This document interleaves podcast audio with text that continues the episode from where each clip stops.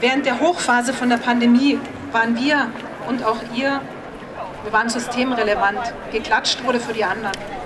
Systemrelevant sind wir, geklatscht wurde jedoch für die anderen. Das war einer von vielen wütenden Sätzen der inzwischen müden SozialarbeiterInnen auf der vergangenen Demo der Vereinten Dienstleistungsgewerkschaft am 2. Mai. Sie benennen sich als die BrückenbauerInnen dieser Gesellschaft. Denn sie sind es, die Menschen verbinden und ihre Klientinnen beschützen und unterstützen. Die MitarbeiterInnen sozialer Institutionen gehen dabei selber jedoch komplett unter. Es ist nichts Neues. Vielen deutschen Bürgerinnen sind die Probleme dieser Berufsgruppen bewusst. Da seit Februar diesen Jahres keine konkreten Angebote bei den Verhandlungen zwischen Verdi und den kommunalen Arbeitgeberverbänden entstanden sind, haben sich viele Sozialarbeiterinnen mit Verdi zusammengetan und vorletzte Woche Montag gestreikt. Pia und ich sind gerade auf der Kundgebung der Vereinten Dienstleistungsgewerkschaft. Die ruft heute bundesweit Beschäftigte der sozialen Arbeit zu Streiks auf. Wir fragen heute ein paar Leute, warum sie heute hier sind und was es für Probleme in den Sozial- und Erziehungsdiensten gibt. Hier am Max-Josef-Platz in München ist eine kleine Bühne aufgebaut, die mit gelb-blauen Plakaten geschmückt ist. Auf dem einen Plakat steht, mehr Verantwortung braucht mehr Respekt. Warum sind Sie denn heute hier? Wir sind heute hier, weil wir die Aktion von den Münchnern unterstützen wollen. Äh, ich bin hier mit dem Sozialdienst von der Stadt Augsburg. Es geht darum, die Tarifrunde voranzubringen, weil es da immer noch kein Angebot gibt. Weil wir die soziale Arbeit sichtbar machen müssen. Wir sind einfach viel zu unsichtbar in der Öffentlichkeit und heute war der bundesweite Warnstreiktag für die soziale Arbeit und deshalb haben wir heute gestreikt. Was sind denn genau die Probleme? Also die Probleme im Sozial- und Erziehungsdienst, soweit ich das jetzt bisher mitbekommen habe, sind vor allem die Arbeitsbedingungen. Also es geht jetzt bei der Tarifrunde auch gar nicht so sehr um Entgelt, sondern vor allem darum, dass ähm, Kinderpflegerinnen genauso viel leisten wie Erzieherinnen, aber nicht äh, so viel Geld bekommen. Es geht um Vor- und Nachbereitungstage, es geht um die Kürzung der Schließtage, das heißt es wird, werden immer weniger Schließtage und somit können die Kolleginnen ihren Urlaub zum Beispiel gar nicht mehr wirklich wahrnehmen und das sind so die größten Probleme, darum geht es. Die Probleme im Sozialdienst sind, dass die Kolleginnen und Kollegen wahnsinnig überlastet sind. Es sind sehr viele Freistellen, die nicht besetzt sind. Die, haben, die brauchen Entlastungstage, die brauchen mehr Zeit für Vor- und Nachbereitungsgeschichten. Dann haben wir ja jetzt mittlerweile auch dieses duale Studium, wo die quasi bei jemand mitlaufen, der die ausbildet. Derjenige, der ausbildet, ist aber dafür weder eingruppiert noch hat der Zeit. Also der hat halt trotzdem seine Fälle. Und das sind lauter so Punkte, wo es einfach nicht mehr geht und man merkt, dass die echt am Ende sind. Also die sind wirklich fix und fertig und wir haben auch gerade einen hohen Krankenstand. Was sind die konkreten Forderungen und Wünsche? Wir fordern schon seit vielen Jahren jetzt endlich eine Aufwertung unserer Tätigkeiten und da müssen die Arbeitgeber jetzt endlich uns entgegenkommen, weil die Kolleginnen und Kollegen sind so am Limit. Wir sind müde und wütend gleichzeitig. Wir, wir kümmern uns um Menschen, um deren finanzielle Absicherung, um den Wohnungserhalt, um menschenwürdiges Wohnen, die hauswirtschaftliche Versorgung und vieles, vieles mehr. Wir waren zwischenzeitlich Impfberatung, wir waren der einzige Kontakt zur Außenwelt, wir waren so ein All-You-Can-Eat-Angebot für alle. Es gibt Neuerungen, Bildung und Teilhabepaket wird beschlossen, Einmalzahlung für Corona, zusätzliche Mittel für, Lehr für Laptops, Mehrbedarf für Werkstätten, Berücksichtigung der Grundrentenzeiten und, und, und. Wir sind mittendrin statt nur dabei. Und sind wir uns ehrlich, mögen tut uns so richtig keiner, aber brauchen tut ihr uns irgendwann alle. Die soziale Arbeit sichtbar machen, Solidarität, Tarifrunde vorantreiben. Das ist eine Auswahl an Gründen, warum die Leute auf die Straße gehen. Also, was ist soziale Arbeit? Das erklärt uns jetzt mal Jana ganz genau. Mm, also soziale Arbeit ist eine Mischung aus Sozialpädagogik und Sozialarbeit. Wenn also Menschen in schwierige Lebenslagen kommen, dann wird halt versucht, dass sie bei Bedarf integriert werden, um dann mit ihnen die Probleme zu lösen. Und Herausforderungen können halt zum Beispiel sein Obdachlosigkeit, Suchtverhalten, Überforderungen bei der Kinderbetreuung oder auch zum Beispiel Schulden.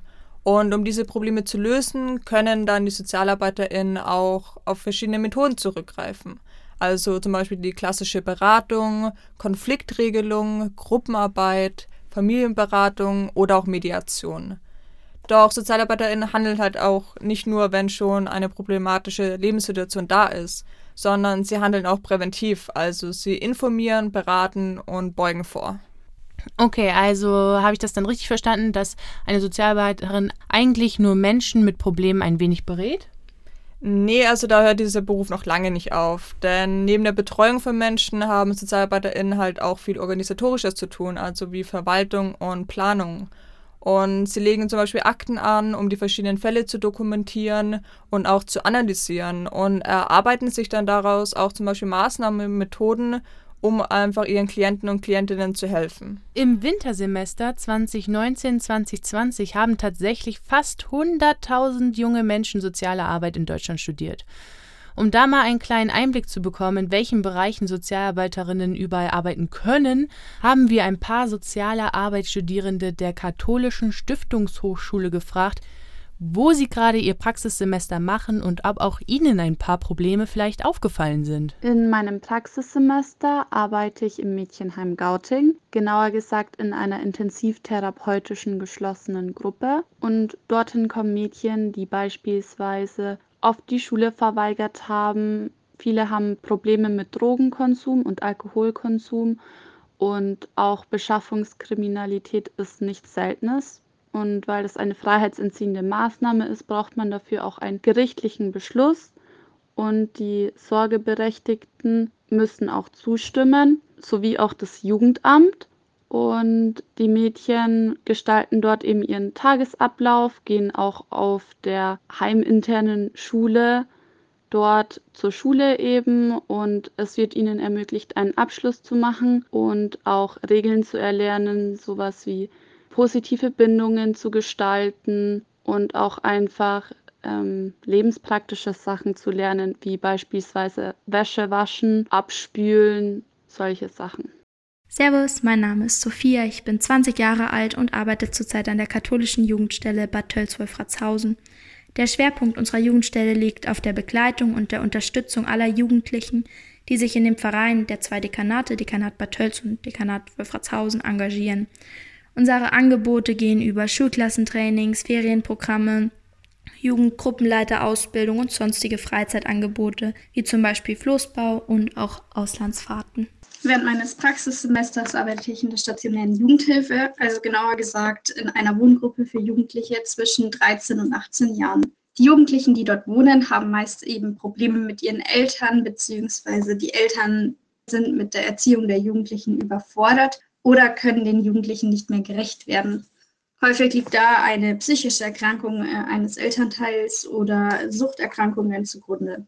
Die Aufgabe der Mitarbeitenden in der Gruppe ist es, dass die Jugendlichen einen Wohlfühlort bekommen und auch die Unterstützung in vielen Lebensbereichen, unter anderem in der Schule, in sozialen Beziehungen und so weiter. Hallo, ich heiße Fiona, bin 21 Jahre alt und arbeite in einem Alten- und Servicezentrum oder kurz ASZ in München. Unsere Klienten sind 60 Jahre oder älter. Sie kommen zu uns in Problemlagen oder in ihrer Freizeit. Wir beraten unsere Klienten oder leiten verschiedene Angebote, wie zum Beispiel die Demenzgruppe. Mein Name ist Lucia Knoll. Ich bin Sozialpädagogin und habe mich nach mehreren Jahren als Angestellte in verschiedenen Organisationen vor einigen Jahren selbstständig gemacht. Zum einen arbeite ich mit Menschen mit seelischen Erkrankungen, zum anderen bin ich tätig als freiberufliche Supervisorin. Die Beratung und Begleitung von Menschen mit seelischen Erkrankungen stellt ein sehr klassisches Feld der sozialen Arbeit dar, weil mit seelischen Erkrankungen oft auch soziale Schwierigkeiten einhergehen. Sprich, ich unterstütze meine Klienten zum Beispiel im Umgang mit Behörden, mit dem ganzen Papierkram. Wir gestalten eine Tagesstruktur. Wir gucken, wie es in der Arbeit läuft, wie eine Rückkehr in die Arbeit erfolgen kann, unter welchen Bedingungen Arbeit einfach stattfinden kann. Sprich, die Themen sind sehr, sehr individuell. Im Normalfall arbeite ich langfristig mit meinen Klienten, also langfristig und regelmäßig. Das kann aber auch mal eine punktuelle und kurzfristige Beratung sein. Der zweite Bereich stellt die Supervision dar. Ähm, Supervision bedeutet berufsbezogene Beratung.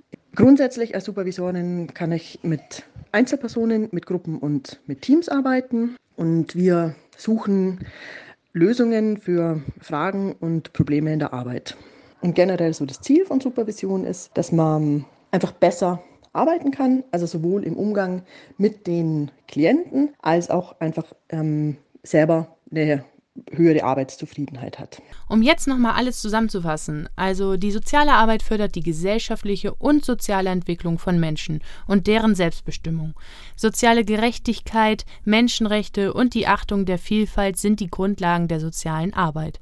Sie ermutigt Menschen, ihr Leben also sehr aktiv zu gestalten.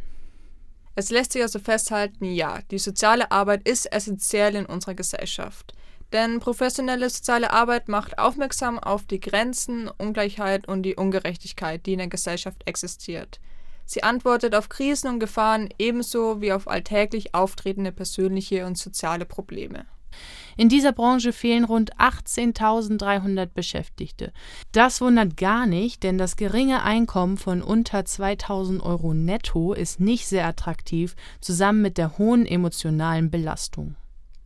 Wobei dieser Beruf eigentlich doch ein sehr positiver ist. Man gibt nicht nur der Gesellschaft etwas zurück und erreicht etwas mit der täglichen Arbeit, sondern es ist ein äußerst vielfältiger Beruf. Also egal ob in einer Heimeinrichtung für Kinder, Jugendliche oder auch Menschen mit Behinderungen oder Senioren.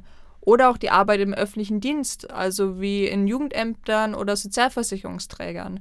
Als Sozialarbeiterin hat man also so viele Berufsmöglichkeiten wie in wenig anderen Berufen. Wir hoffen, wir konnten euch innerhalb dieser Berufsgruppe ein wenig sensibilisieren und vor allem die großen Probleme offenlegen und die nötige Aufmerksamkeit erregen.